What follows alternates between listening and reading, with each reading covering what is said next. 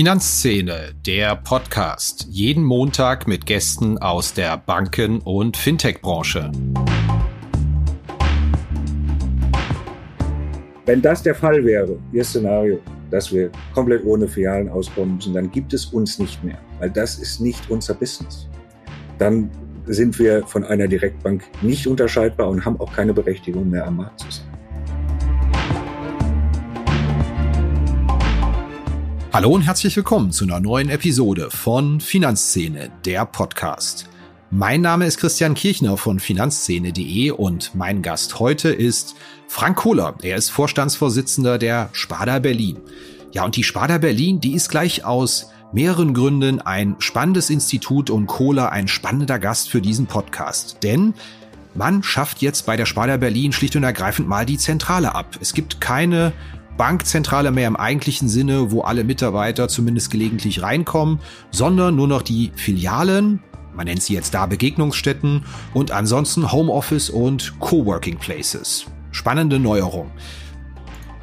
Hinzu kommt, die Sparda Berlin war, muss man offen sagen, ein Sanierungsfall vor zehn Jahren während der Euro-Staatsschuldenkrise und ist mittlerweile wieder zu einer profitablen, kapitalstarken Bank geworden. Auch über diesen Weg müssen wir mal sprechen. Und last but not least, Sparda Banken, da heißt es ja immer, da gehen wir so oft kritisch bei Finanzszene mit um. Wir hatten auch noch nie einen Gast bei uns im Podcast aus dem Sparda Lager, darum freue ich mich umso mehr, dass Frank Kohler die Zeit gefunden hat, mit uns bei diesem Podcast zu sprechen. Mir hat der sehr großen Spaß gemacht, das werden Sie auch hören, ein schönes, lockeres Ping-Pong. Viel Spaß wünsche ich auch Ihnen.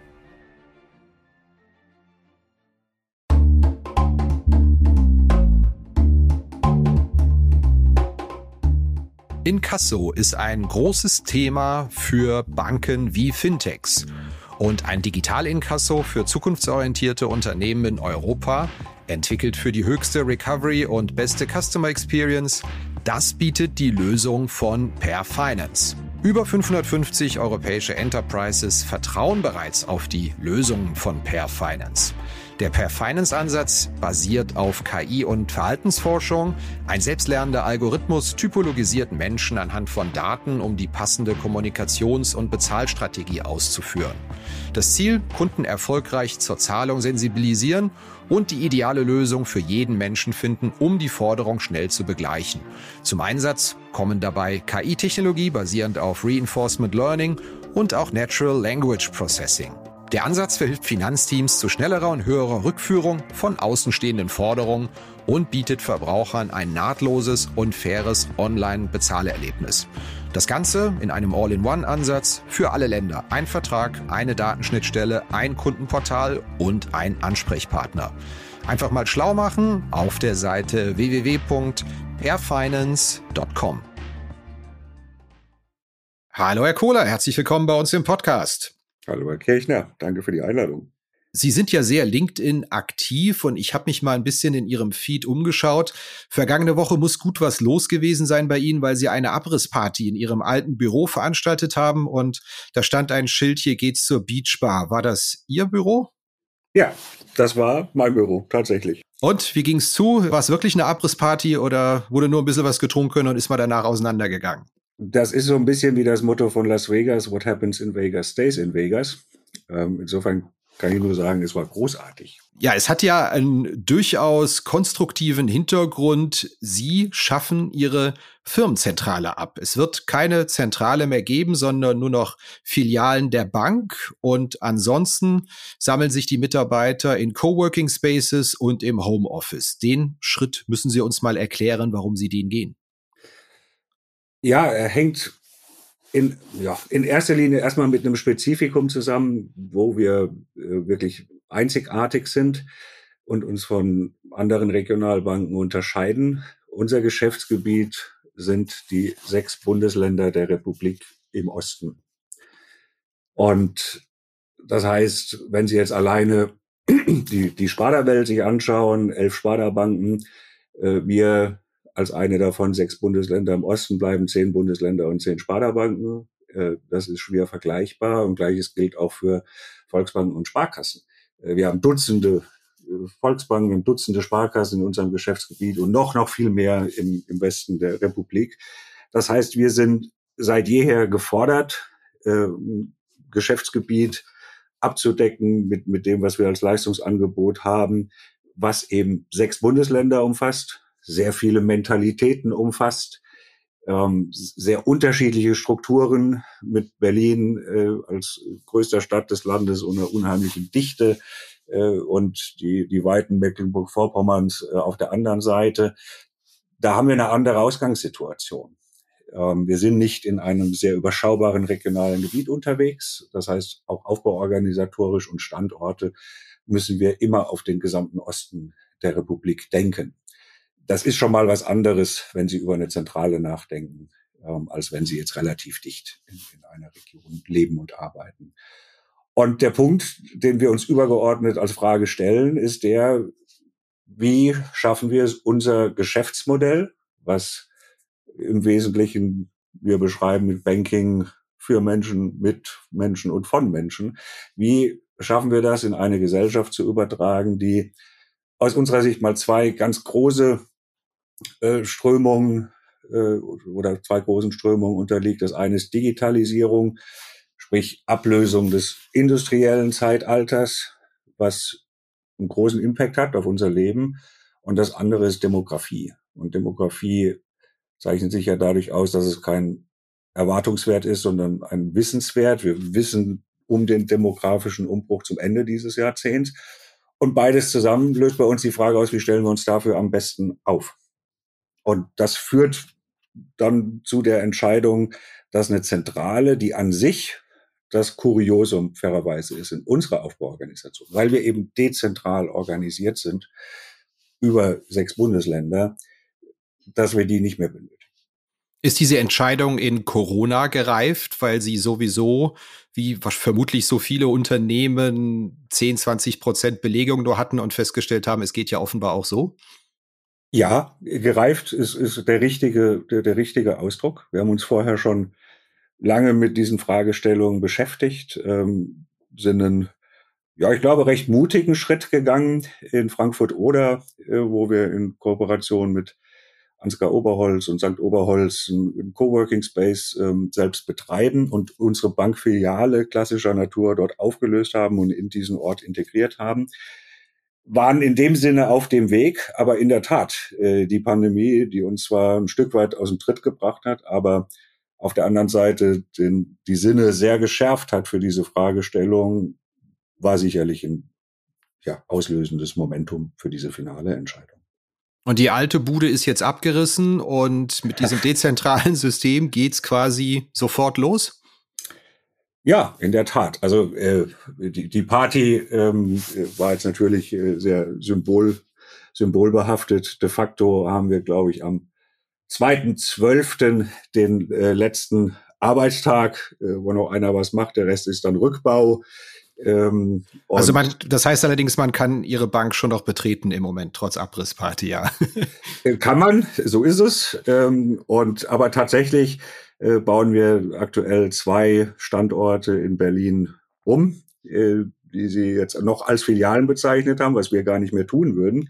Wie würden Sie die denn nennen? Begegnungsstätten? Ich nenne sie Begegnung. Mir gefällt das Wort nicht so gut, aber mir ist auch noch kein besseres eingefallen. Ich nenne sie Begegnungsstätten, weil es tatsächlich Sie sollen multifunktional sein und sie sollen für Kunden, für Geschäftspartner, für Mitarbeitende gleichermaßen äh, eine gute Anlaufadresse sein.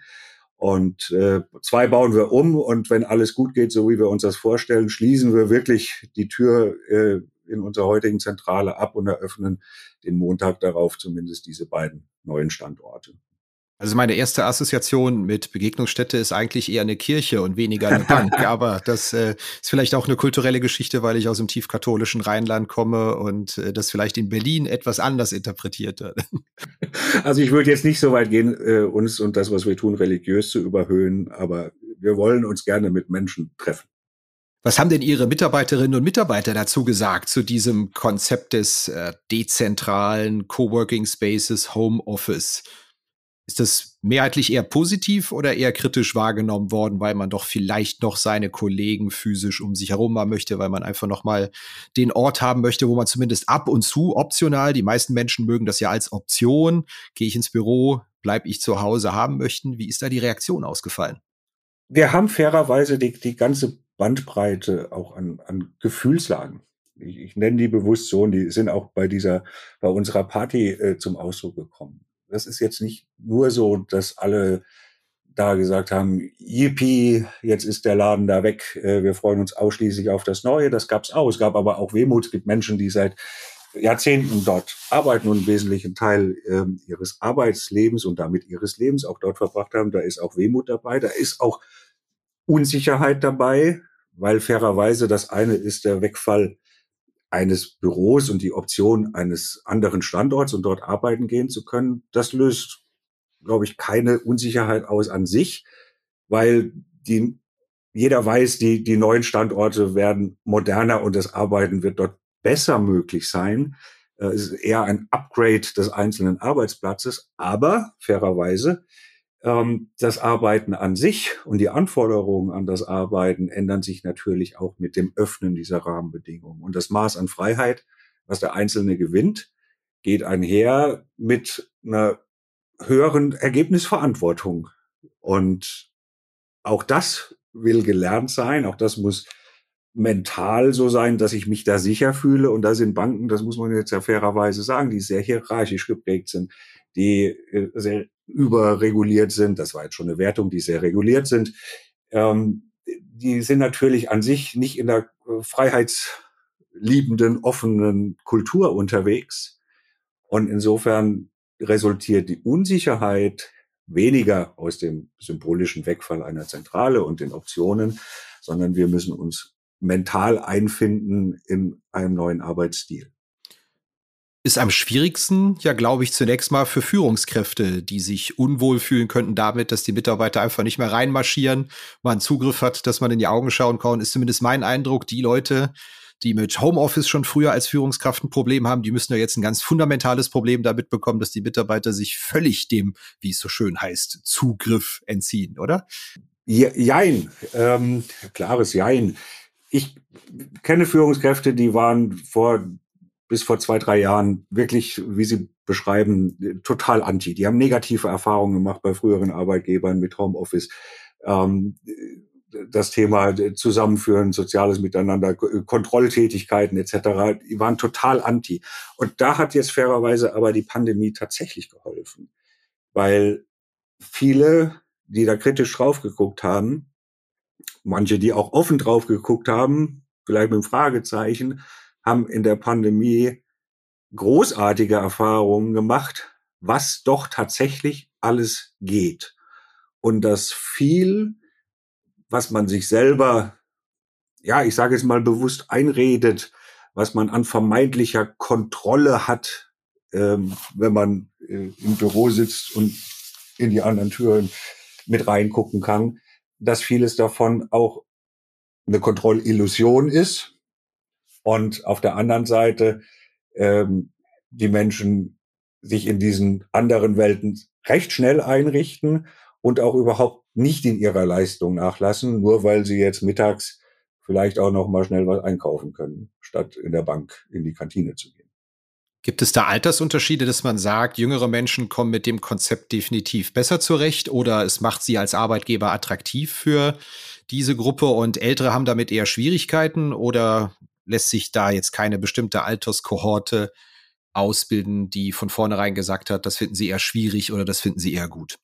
Also ich nehme nehme es eher so wahr, die, die Jungen haben weniger Blick zurück. Das ist ja das Privileg der Jugend, äh, viel mehr nach vorne zu gucken. Und äh, da ist das Thema Freude aufs Neue und Neugier ausgeprägter. Auf der anderen Seite ähm, hatten wir jetzt auch unsere dienstälteste Kollegin, die seit über 40 Jahren in der Bank ist, ähm, die auch schon da war, bevor diese Zentrale hier bezogen wurde und jetzt auch wieder mit aussieht, die viel, viel die komplette Geschichte der Bank erlebt hat äh, viele Vorstände hat kommen und gehen sehen, ähm, die sicherlich auch einen Tag wehmütig auf diese Zeit guckt und sich gleichzeitig auch freut auf das, was da kommt. Also es ist, glaube ich, weniger eine, eine Altersfrage als eine Haltungsfrage. Jetzt fängt mein Hirn an zu rattern, wenn Sie sagen, die Kollegin war 40 Jahre dabei. Dann, ja. Das heißt, die Wurzeln ihrer Bank, das ist die Sparda Berlin aus dem Westen Berlins, müsste es ja wahrscheinlich naheliegender gewesen, naheliegenderweise gewesen sein. Und sie sind dann anschließend in die damals neuen Bundesländer expandiert, aus Berlin heraus, richtig? Nein, tatsächlich. Also es ist eine gute Frage. Es ist eine, eine Neugründung der Bank 1990, äh, im, im Mai 1990. Ähm, also noch tatsächlich vor der, vor der äh, formalen Wiedervereinigung im Oktober.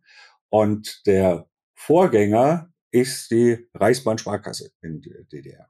Ah, okay. Und dort war die Kollegin angestellt und ist dann sozusagen in die Neugründung einer Sparda Bank Berlin. Äh, Im Osten, auch in West-Berlin, gab es keine Sparda Bank äh, früher. Und das ist sicherlich auch die Ursache, mutmaßlich, ich weiß es nicht, ähm, was zu dieser Einzigartigkeit in, im Geschäftsgebiet führt. Und ähm, ja, die ist dann sozusagen von der Reichsbahn-Sparkasse in die neu gegründete Sparda Bank Berlin gewechselt kleines Stückchen Bankgeschichte. Habe ich auch was gelernt. Vielen Dank. Kommen wir mal ins Hier und Jetzt und auch ein Thema, äh, was viele umtreibt. Das sind Aktivitäten, die Vorstandsvorsitzende auf LinkedIn entwickeln. Ich habe gesehen, Sie sind jemand, der sehr gerne, sehr aktiv seine Meinung auf LinkedIn teilt. Das wird ja durchaus mal kritisch gesehen. Sie sind aber offenbar ein großer Fan davon und Ihnen scheint das auch, wie ich das Ganze verfolgen konnte, Spaß zu machen. Hm, ich habe wiederum gesehen, dass Sie das kritisch sehen ähm, in äh, Ihrem aktuellen Post. Also ich muss ehrlicherweise sagen, primär geht es gar nicht um meinen Spaß. Ähm, ich bin mir auch gar nicht so sicher, wenn ich diese Funktion nicht hätte äh, und diese Berufung nicht hätte, die ich habe, ob ich überhaupt aktiv wäre ähm, in, in Social Media äh, oder wenn dann wahrscheinlich nur Stalker. Ähm, in meiner Funktion sehe ich es tatsächlich anders, weil ein Stück weit ist ein Schmerz von mir, dass wir als Genossenschaftsbank, wie ich immer sage, wir sind das, das Social Network 1.0. Wir sind der Ursprung eines sozialen Netzwerks ist eine Genossenschaft, wo sich Menschen zusammentun, sich vernetzen, um, um irgendetwas zu erreichen, was dem Einzelnen nicht möglich ist. Und es ist wirklich ein Schmerzpunkt von mir, dass es uns vergleichsweise schlecht gelingt und gelungen ist, in ja, digitale soziale Netzwerke diesen Gedanken zu übertragen. Und meine tiefe Überzeugung ist tatsächlich unverändert. Und das ist ja auch unser Asset an sich, wenn wir sagen, äh, wir machen das für Menschen, mit Menschen, von Menschen, dass wir uns als Menschen, die wir diese Profession ausüben, vernetzen. Und da ist es nun mal so, ob man das jetzt mag oder nicht, ob man Spaß hat oder nicht, aber ein großer Teil der Vernetzung von Menschen findet halt nun mal heutzutage in Social Media statt. Und wenn ich den Anspruch habe, bei den Menschen präsent zu sein, eine Vernetzung zu organisieren, was eigentlich eine Selbstverständlichkeit ist in unserem Geschäftsmodell, dann kann ich nicht sagen, ich nehme an Social Media nicht teil. Okay, für die Hörerinnen und Hörer, weil Sie es angesprochen hatten, worum es mir in meinem Beitrag ging, ist, dass ich mich einfach manchmal nur ein wenig wundere, wenn Top-Führungskräfte auf LinkedIn präsent sind und posten, dann finde ich, entstehen einfach solche Echokammern. Dann entsteht ein sozialer Druck, dass Mitarbeiterinnen und Mitarbeiter da applaudieren müssen und great call, thank you for your insight. Dann sind natürlich auch potenzielle Berater, Geschäftspartner, die müssen dann dem Chef auch zujubeln. Und ich habe einfach in der Vergangenheit häufig schon von Mitarbeiterinnen mal in vertraulichen Gesprächen und Mitarbeitern gehört. Also diese, dieser LinkedIn-Kult bei uns, der geht mir wahnsinnig auf den Geist und wer nicht mitmacht, ähm, ja, der, der ist schon ein Stück weit sozial auffällig. Und dann dachte ich einfach, nun ja, aus Sicht der Führungskraft muss das doch auch merkwürdig sein, dass man, ich meine, nicht alles ist ja eine Einladung zu einer offenen Diskussion. Man kann ja auch einige Dinge einfach mal stehen lassen. Aber man befindet sich doch schon eigentlich in einer Echokammer, wo man jetzt auch nicht mit vernünftigem Feedback rechnen kann, sondern vielleicht sogar einen gewissen Druck ausübt. Das war das, was ich zumindest mal als Gedanke formuliert habe, weil ich mich selbst gewundert habe, warum meine eigenen LinkedIn-Aktivitäten eher zurückgegangen sind, weil mich das so ein bisschen nervt. Aber wenn es mir nicht passt, muss ich ja nicht reinschauen. Also das nur dazu als Abbinder. Ja, äh, fair enough. Der Punkt ist, ich musste ehrlicherweise drüber nachdenken. Ähm, äh, hat mir noch gar keiner von meinen geschrieben, wie großartig das wieder war, was ich da jetzt gemacht habe. Ähm, äh, muss ich auch drüber nachdenken. Aber nee, Spaß beiseite. Ich, ich sehe den Punkt und ähm, ist auch einer, mit dem man sich, glaube ich, auch kritisch auseinandersetzen muss, wo man auch eine gewisse Sensibilität haben muss. Auf der anderen Seite, fairerweise, ist eine öffentliche Äußerung eine öffentliche Äußerung. Ob ich die jetzt auf LinkedIn treffe oder auf irgendeiner Veranstaltung, ähm, ist ein Stück weit egal oder egal, es ist dasselbe. Ne? Es ist eine öffentliche Äußerung. Das ist, und öffentliche Formate, muss man jetzt fairerweise auch sagen, sind jetzt nie so richtig gut geeignet, um interne Kritik zu üben. Weder im digitalen Raum äh, noch im analogen Raum. Da, dafür sollte es andere Formate geben. Gut, ja, lassen Sie uns mal den Bogen in Richtung Ihrer, Ihrer Banktätigkeit schlagen, dass wir nicht nur in Anführungszeichen mit mit den, mit den eher weichen Themen der Unternehmensführung zu tun haben. Sie haben sich auch mal auf LinkedIn geäußert. Ich musste das offen gestanden recherchieren, weil ich es selbst überhaupt nicht bemerkt hatte initial. Äh, wir hätten geschrieben, Sie hätten ein popliges Betriebsergebnis er, erwirtschaftet. Das stimmt ja gar nicht. Wir Nein, haben geschrieben, dünn, dünn. ich habe es auch noch mal gecheckt. Dünn. Es war ein sehr dünnes Ergebnis. Aber ja. gut, wenn man über sechs Milliarden Bilanzsumme hat, acht Millionen Betriebsergebnis, ist es nicht dünn. Jetzt dürfen Sie sich mal kurz rechtfertigen. Für uns sieht das schon so aus, als ob ob denn nicht mehr allzu viel Luft da wäre, ehe man dann vielleicht mal in die roten Zahlen rutscht in einem schlechten Jahr? Also erstmal, äh, Sie haben ja über das Betriebsergebnis nach Bewertung gesprochen.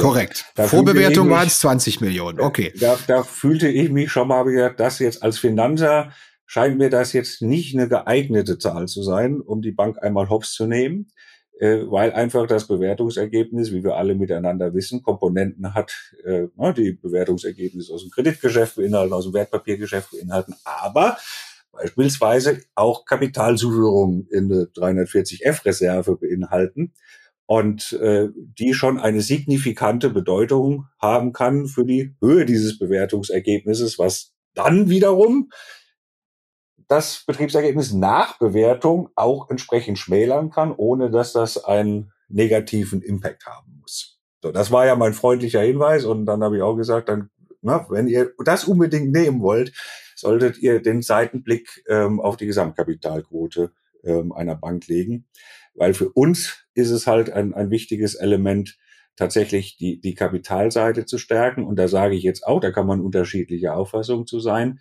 Aber das können Sie zumindest in meiner Amtszeit äh, ziemlich gut nachvollziehen über die letzten zehn Jahre.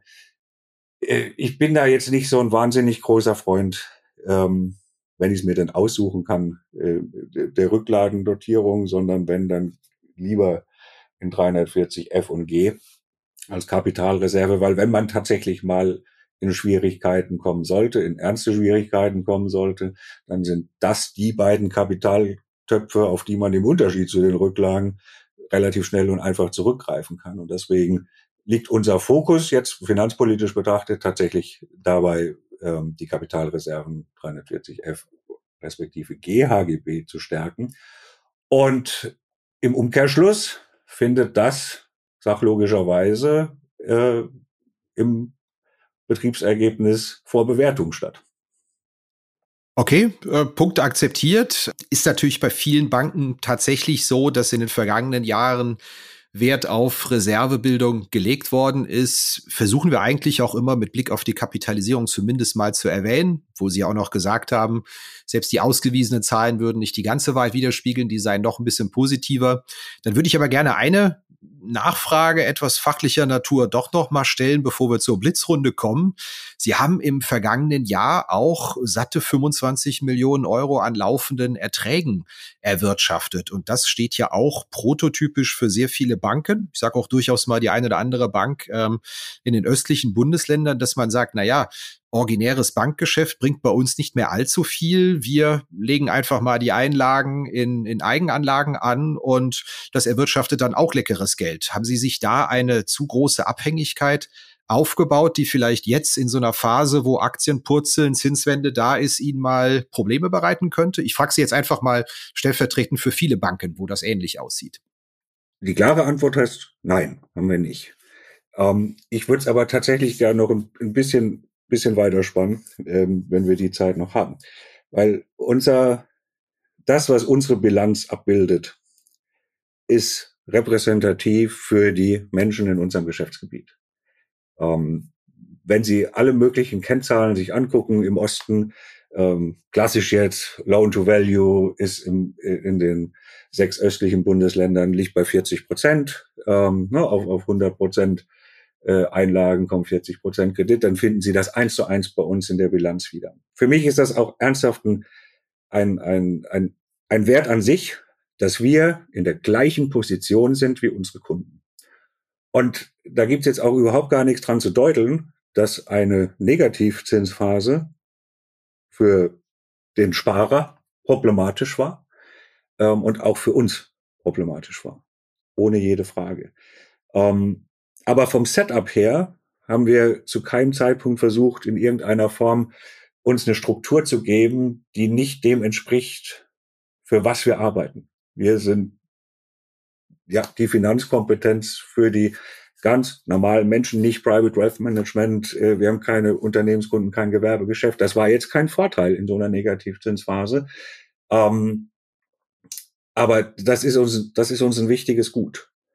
Und natürlich, wenn Loan to Value 40 Prozent ist, dann sind wir eine Bank, wie auch die Haushalte im, im Osten nun mal sind, mit einem Passivüberhang. Ne? Die Kreditaffinität der, der Menschen im Osten ist sehr, sehr viel weniger ausgeprägt, als das in, in Westdeutschland der Fall ist.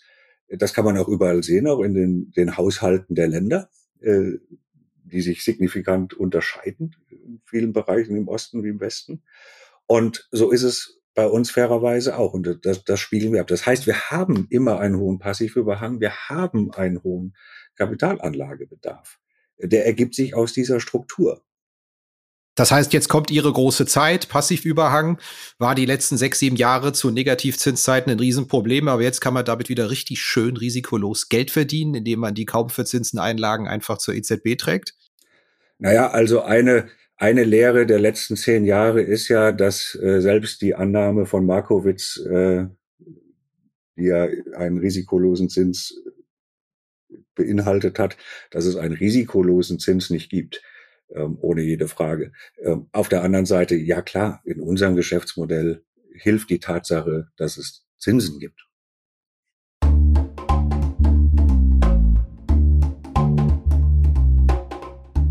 Ja, wenn es ein Thema gibt, das den Smalltalk dominiert, bei mir, wenn ich mit Vertretern der Banken- und Fintech-Szene spreche, dann ist es doch die Regulatorik. Was das alles kostet, das Personal, das man finden und binden muss, den Aufwand, den man damit hat. Ja, die Emma Risk und auch die bankenaufsichtlichen Anforderungen an die IT, kurz BAIT, die haben viele schon auf dem Radar. Aber jetzt wartet bereits Dora am Horizont, die nächste Regulierungswelle. Da ist es höchste Zeit für eine zeitgemäße, digitale und automatisierte Unterstützung im Rahmen der Rezertifizierung der Sollkonzepte im Bereich des Zugriffs- und Zutrittsmanagements. Dafür gibt es Foconis Zack. Das Foconis Zack Funktionspaket Rezertifizierung erledigt automatisiert den Soll-Ist-Abgleich, den Antrags- und Genehmigungsprozess und verfügt darüber hinaus über hochspezialisierte Tiefenanalysen, die Berechtigungsrisiken in den IKS-relevanten Bereichen aufdecken. Foconis Zack, dieses Paket, das kommt von der Foconis AG. Das ist ein Unternehmen 2000 gegründet, Softwarehaus mit Fokus auf effiziente Automatisierung und Digitalisierung regulatorischer Anforderungen. Wenn Sie sich mal informieren wollen, schauen Sie mal vorbei unter foconis mit c.de slash Rezertifizierung. Kommen wir zur Rubrik Blitzrunde. Normalerweise sage ich an der Stelle, und das kennen viele Hörerinnen und Hörer schon, zehn spontane Fragen, zehn spontane Antworten. Heute habe ich mir aber was anderes überlegt für Sie, und zwar 20 spontane Fragen und 20 spontane Antworten. Sie dürfen aber nur mit einem Wort antworten, damit das Ganze mal ein bisschen Tempo gewinnt. Sie haben Zeit und Lust dafür? Jo. Kaffee oder Tee? Kaffee.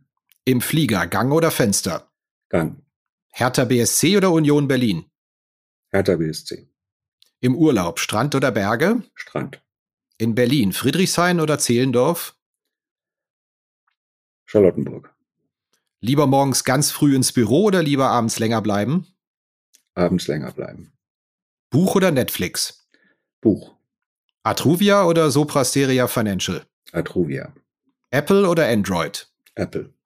Lieber viel Geld oder viel Freizeit? Beides. Dienstwagen oder Elektrofahrrad? Dienstwagen. Im Büro, Ordnung oder Chaos? Chaos. Nutella mit oder ohne Butter drunter? Mit Butter. Cash oder Karte an der Kasse? Karte. Bei der Kartenzahlung Girokarte oder Kreditkarte? Apple Pay. Aktien oder Immobilien fürs Alter? Aktien. Bier oder Wein? Wein. Rolling Stones oder Beatles? Stones. Negativzinsen oder 10% Inflation, was ist Ihnen lieber?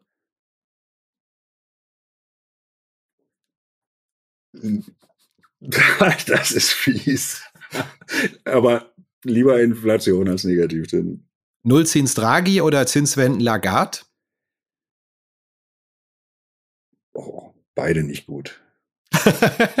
okay, super. Das war die Blitzrunde. Das hat ja mal funktioniert. Vielen herzlichen Dank. okay, da mussten Sie aber bei den Negativzinsen ja, 10% Inflation am längsten überlegen. Total, natürlich, weil 10% Inflation ist ja ein, ein Ergebnis äh, von sieben Jahren Negativzinsen, äh, jedenfalls maßgeblich davon beeinflusst. Und weder das eine noch das andere ist gut. Und die zehn Prozent wären ja vermeidbar gewesen aus meiner tiefen Überzeugung, wenn die EZB in den letzten sieben Jahren auch mal Geldpolitik gemacht hätte und nicht nur Staatenfinanzierung. Haut denn die Inflation bei Ihnen schon rein in die Kosten? Spürt man das schon, dass man jetzt langsam antizipieren muss? Das wird so bei externen Aufträgen, externen Dienstleistungen oder ja, Energie ja. liegt auf der Hand, dass man sagt, ja. oh, da gehen jetzt auch die Kosten für eine Bank deutlich höher nach oben, als man das vielleicht kalkuliert hat? Ja, aller Orten, alle. Ein klares Ja. Ja, ich, ich, mir fällt jetzt gar keiner ein, der noch nicht die Preise angepasst hat, glaube ich. Und okay. zwar wirklich auch signifikant, also alle mehr oder, also alle zweistellig, glaube Also unter zehn Prozent Preisanpassung gibt's glaube ich, aktuell gar nicht. Lassen Sie uns ja nochmal den Bogen zu Ihrem Geschäftsmodell schlagen. Sie argumentieren ja, bevor Sie lieber in eine schicke Zentrale investieren, gehen Sie lieber tatsächlich in die Beratung, Filialen oder das, was Sie Begegnungsstätten nennen und sagen, da investieren wir mal.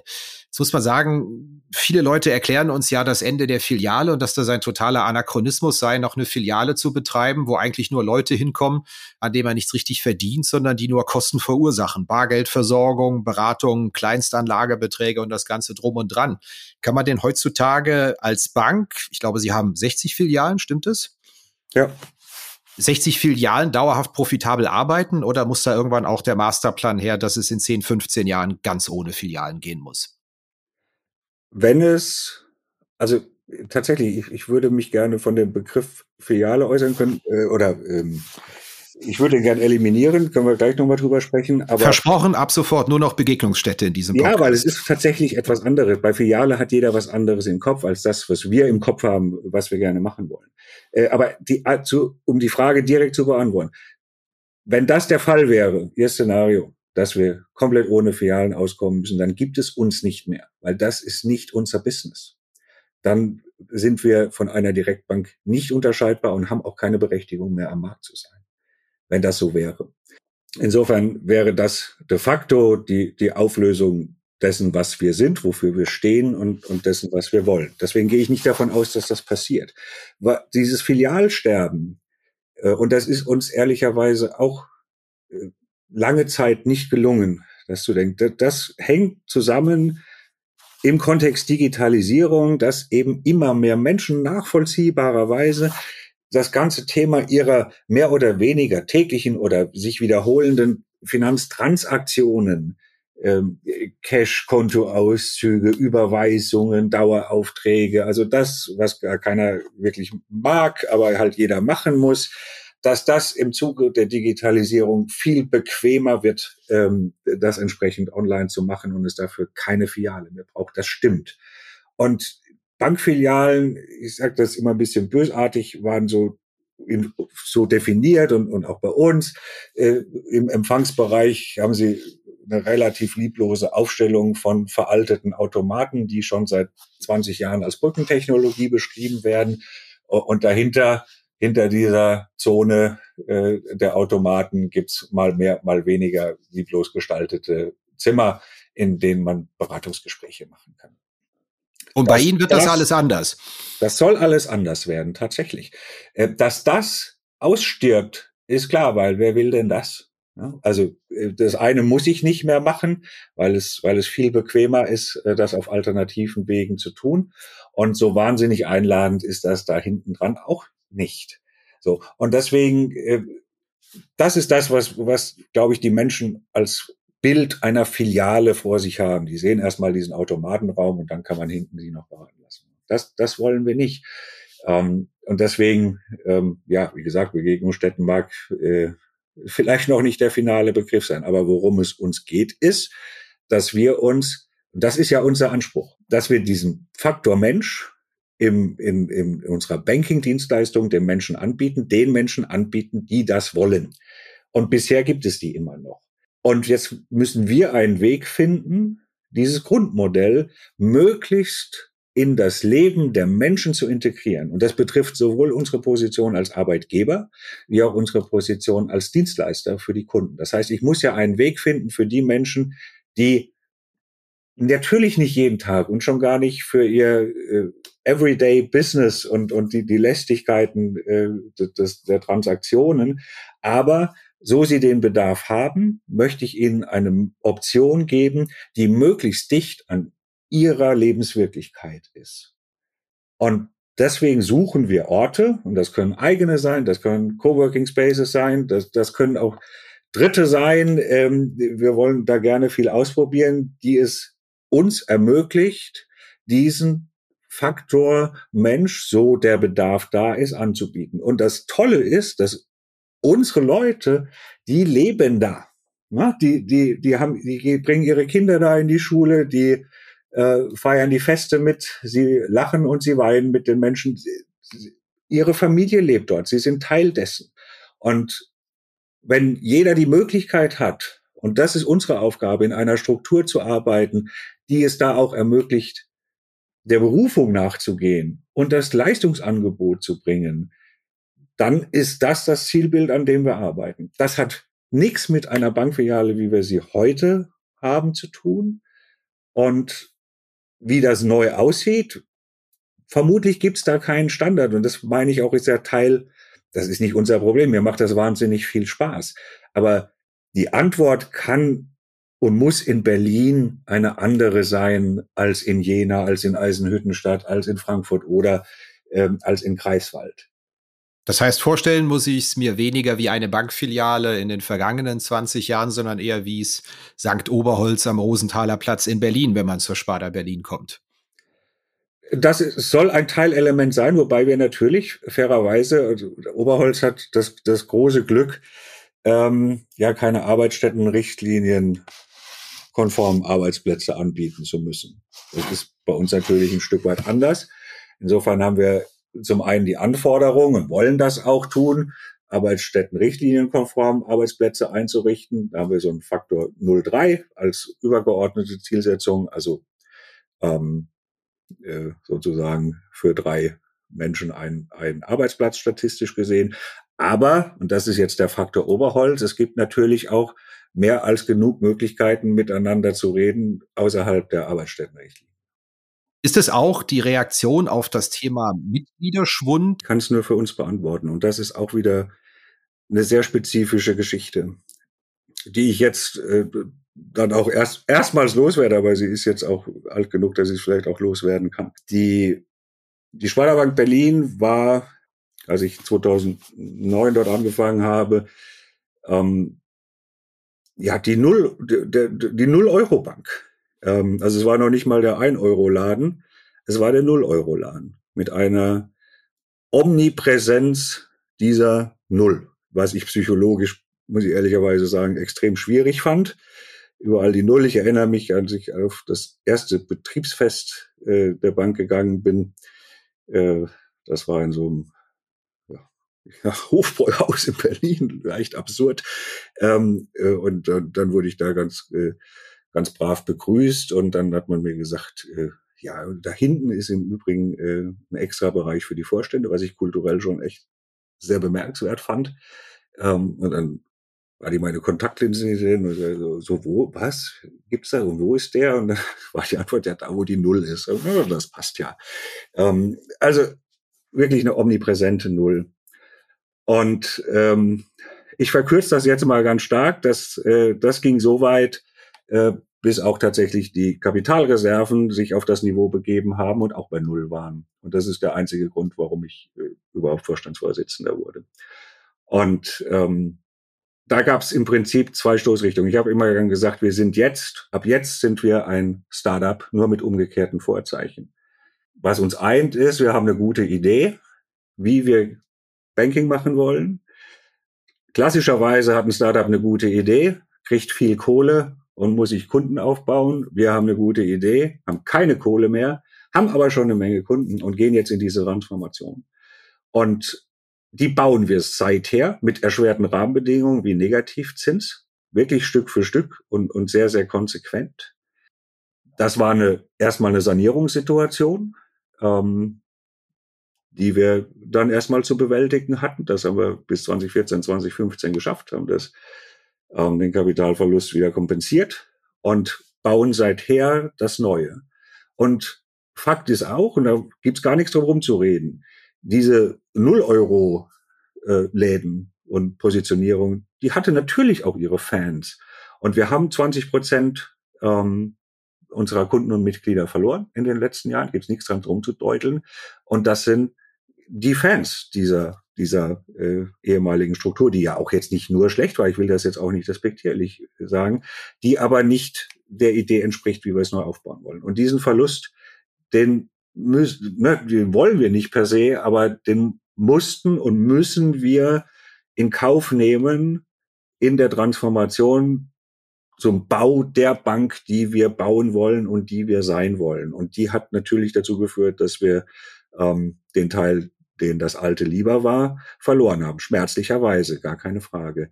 Ähm, ich hoffe sehr, dass wir nun langsam aber sicher so weit sind, ähm, dass wir diese Phase hinter uns lassen können und diesen, diesen Verlust der alten Welt sozusagen äh, langsam aber sicher abgearbeitet haben und uns stabilisieren und hoffentlich auch wieder in, in Wachstum.